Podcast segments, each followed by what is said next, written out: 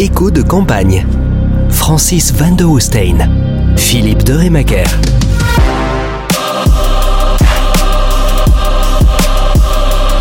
Bienvenue à toutes et à tous dans ce nouveau podcast de la Libre, Écho de campagne, la campagne présidentielle française avec Francis Donaldstein. Bonjour Francis. Bonjour Philippe, bonjour à toutes et à tous. Nous allons euh, chaque semaine jusqu'au premier et jusqu'au second tour même, hein, allons-y euh, carrément, euh, regarder ensemble par le petit bout de la lorgnette parfois euh, l'actualité euh, française, l'actualité de la campagne française.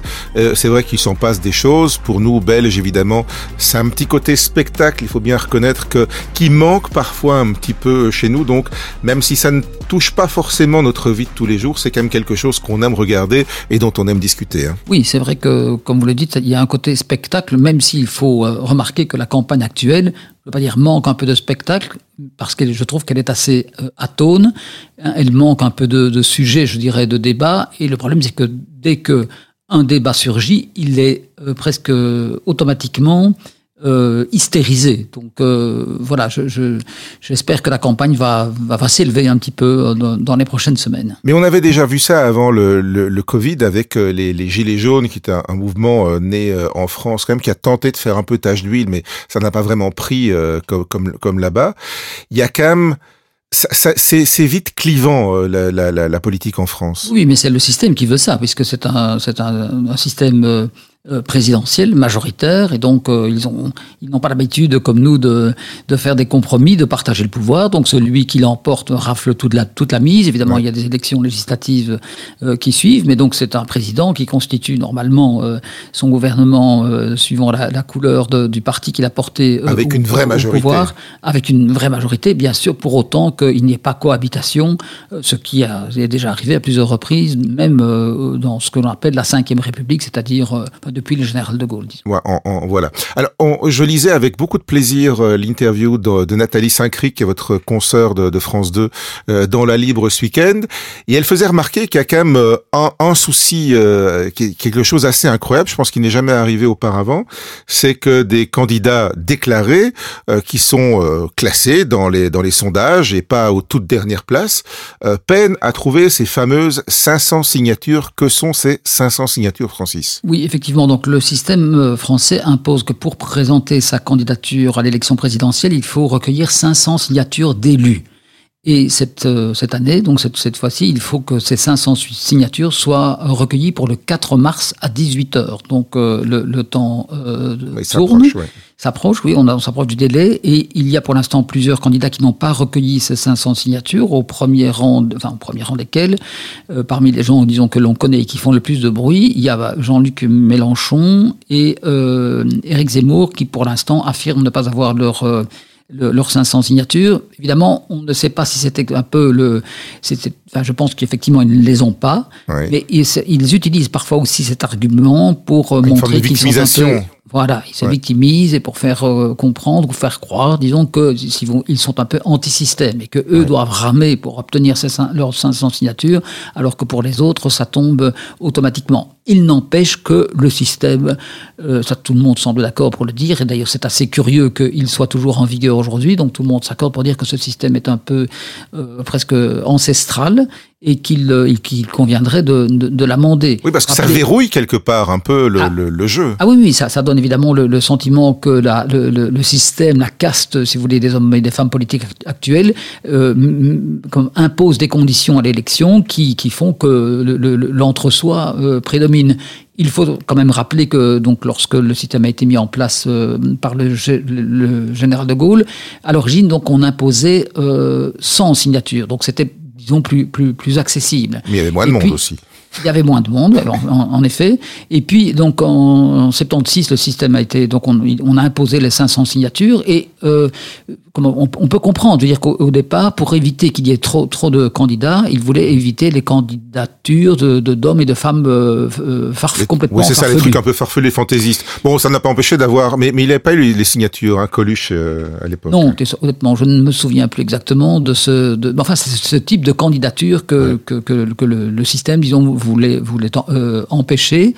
Et, euh, mais on se rend compte qu'aujourd'hui, euh, si, si si, si, si, par hasard, je veux dire, Zemmour ou Marine Le Pen n'étaient pas au pouvoir alors qu'ils sont euh, crédités quand même de 15, entre 15 et, 20% ben, on pourrait quand même s'interroger sur la, la, la, le système, sur la démocratie du, du système. C'est la raison pour laquelle certains estiment qu'il faudrait remplacer ce système des, des, des, des, signatures de 500 élus, par, par exemple, par une, enfin, il faudrait que la candidature soit soutenue, par exemple, par 100 000, 200 000 ou 500 000 citoyens, si vous voulez. C'est un, c'est un petit peu le, le règne de la citoyenneté aujourd'hui, et c'est très bien. Mais donc, cela, cela, cela conduirait à porter parmi les candidats des personnes qui sont réellement soutenues par euh, un, par, par, un groupe de, de, de citoyens. Donc, je, je, ce qui est étonnant, c'est que ceux qui critiquent ce système-là n'ont pas, depuis euh, quasiment 20 ans, n'ont pas proposé réellement de réformer le, le, le régime. Voilà, comme si, euh, je ne vais pas dire que ça les arrangeait, mais on sent bien en tout cas que ces deux, que Éric Zemmour et Marc Le Pen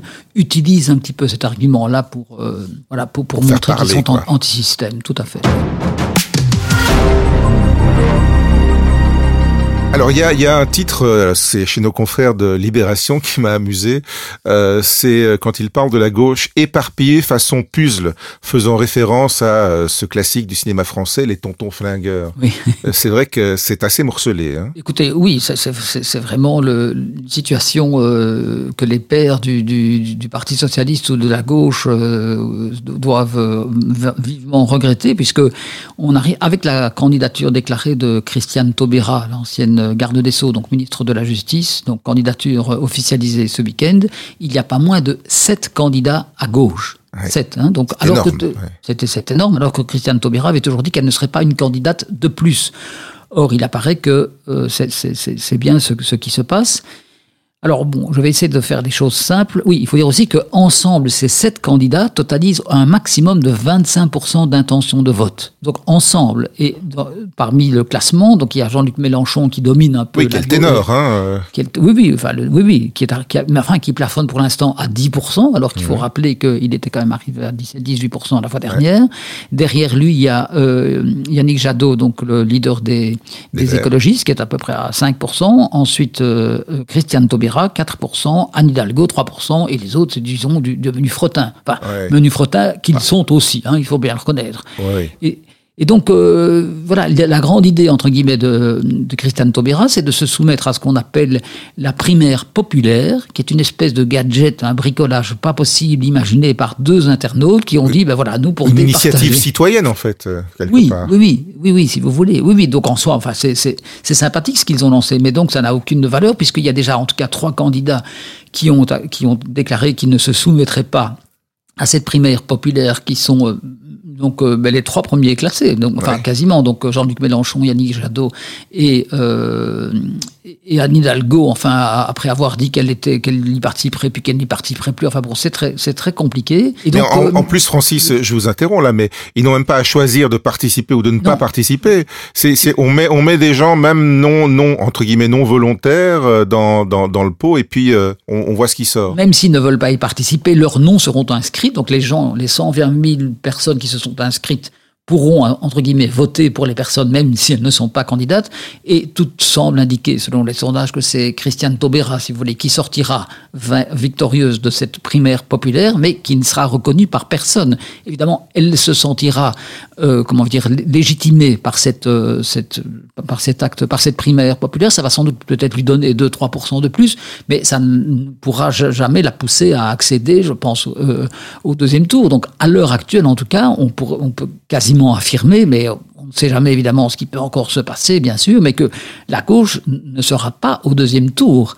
Tout comme euh, en 2017 face à Emmanuel Macron, puisque Marine Le Pen s'était retrouvée seule, et tout comme en 2002 face à Jacques Chirac, où là c'est le père, donc Jean-Marie Le Pen, qui s'était retrouvé euh, face à, Jacques Chirac. Il faut dire qu'à l'époque, ça avait soulevé, enfin, ça, il y avait eu un véritable sursaut euh, contre euh, Jean-Marie Le Pen, ce qui avait permis à Jacques Chirac de remporter euh, sa, sa, réélection, son deuxième mandat, de manière quasiment stalinienne. Il avait fait un score qui était phénoménal. Il y avait, c'était un, un, vrai score presque d'union nationale. Oui, oui, il y avait ce qu'on appelle un, un réflexe, un vote républicain, un, un réflexe républicain, donc il avait dépassé les 80% parce qu'il s'agissait vraiment de faire barrage à l'extrême droite.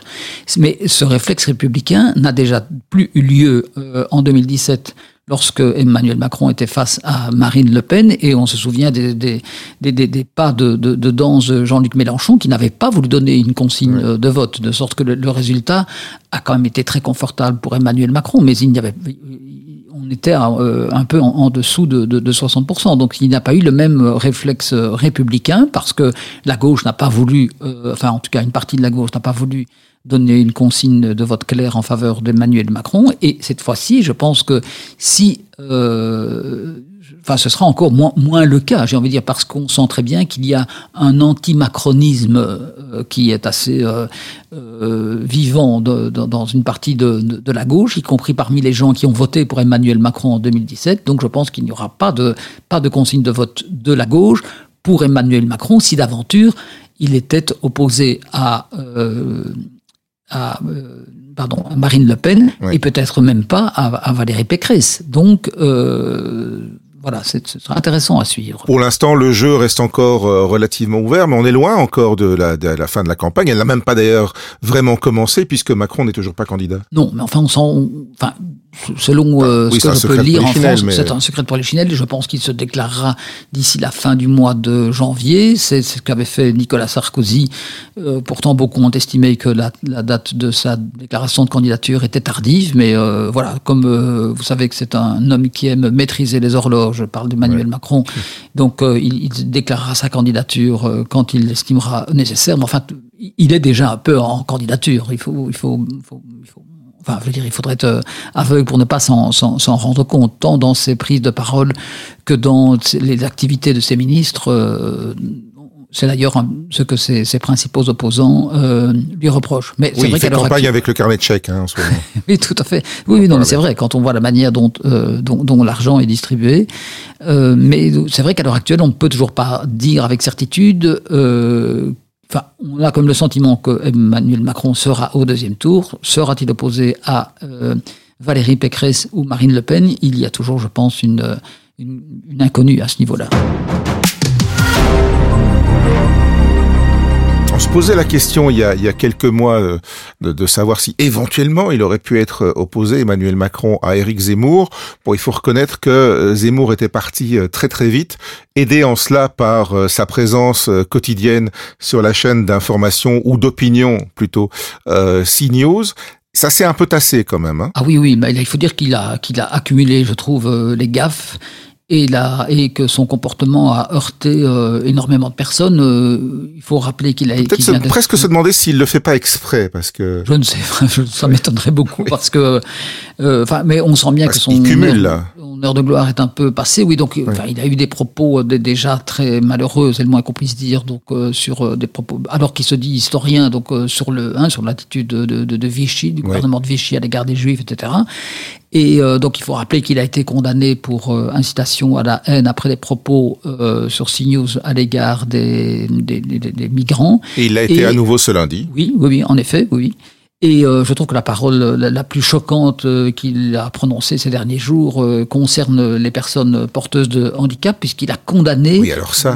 oui, l'obsession de l'inclusion des personnes handicapées donc dans le système éducatif français. Si, si, si, vous voulez vraiment se mettre à dos l'ensemble des personnes qui sont concernées de près ou de loin par le handicap, il ne s'y serait pas pris autrement tout le monde connaît des personnes qui, euh, qui, qui, ont à, gérer des, des, des, handicaps et forcément le, le, leur seule, enfin leur volonté euh, absolue, j'ai envie de dire, c'est, je ne veux pas dire de gommer les différences, mais c'est de vivre avec euh, des personnes dites. Bah, c'est de faire société, quoi. Oui, c'est de faire société, voilà. Donc dire qu'il y a une obsession de l'inclusion des personnes handicapées dans la société française, révèle, comment dire, une brutalité, une inhumanité absolument incroyable chez ce, ce, ce candidat qui, à mon avis, a, a perdu encore des plumes euh, ce week-end. Je ne vois pas quel électorat il a pu gagner en tenant ce, ce genre de propos absolument brutaux et inacceptables. Voilà, c'est lui, je veux dire, qui a, qui a une obsession euh, de rejet, je veux dire, de, de, de, de cliver la société entre les, les, les bons, entre guillemets, et, et, et les autres. Il a aussi fait ce, week-end une autre déclaration en regrettant que l'on propose des cours d'anglais aux jeunes Français dès l'école primaire. Enfin, de, de nouveau, il y, a une sorte de de volonté de purification, si vous voulez, de, de qui qui qui, Ah, qui de est repli sur soi euh, quand même surtout. oui, oui, oui, qui, qui, qui révèle, c'est plus que du conservatisme, je veux dire, c'est, c'est, c'est- non, c'est absolument stupéfiant. C'est c'est Et- le complexe du village gaulois assiégé. Oui, donc voilà, peut-être va-t-il flatter une certaine euh, une frange de la population française, mais j'ai l'impression que cette frange-là est quand même euh, très limitée. Euh, avec ça, il fait euh, les, les, les de la presse euh, People aussi, euh, donc euh, on ne sait jamais si ça peut rapporter quelques voix. Mais je suis pas sûr que quand on se présente comme étant euh, si conservateur, si à cheval sur les traditions, avoir une collaboratrice qui est aussi sa compagne qui est enceinte alors qu'on est toujours marié, soit vraiment le, le bon axe. La, vie privée des, des- des candidats est-ce qu'elle l'est Je pense que ça ne doit pas devenir un argument de, de campagne, sauf si, évidemment, il veut faire de la moralisation de la vie publique et de la vie en général. Ce qui est un peu le un cas des quand arguments, même, hein. Voilà, un des arguments de campagne. Là, effectivement, il y a un dicton qui disait on ne monte pas au mat de cocagne quand on a un trou dans son pantalon. C'est- ce qu'il est en train de faire. C'est une belle image avec laquelle on va refermer le podcast de cette semaine. On remettra ça la semaine prochaine et en attendant, on va continuer à scruter ce qui se passe outre qui est vrai. Merci Francis. Merci Philippe, à très bientôt.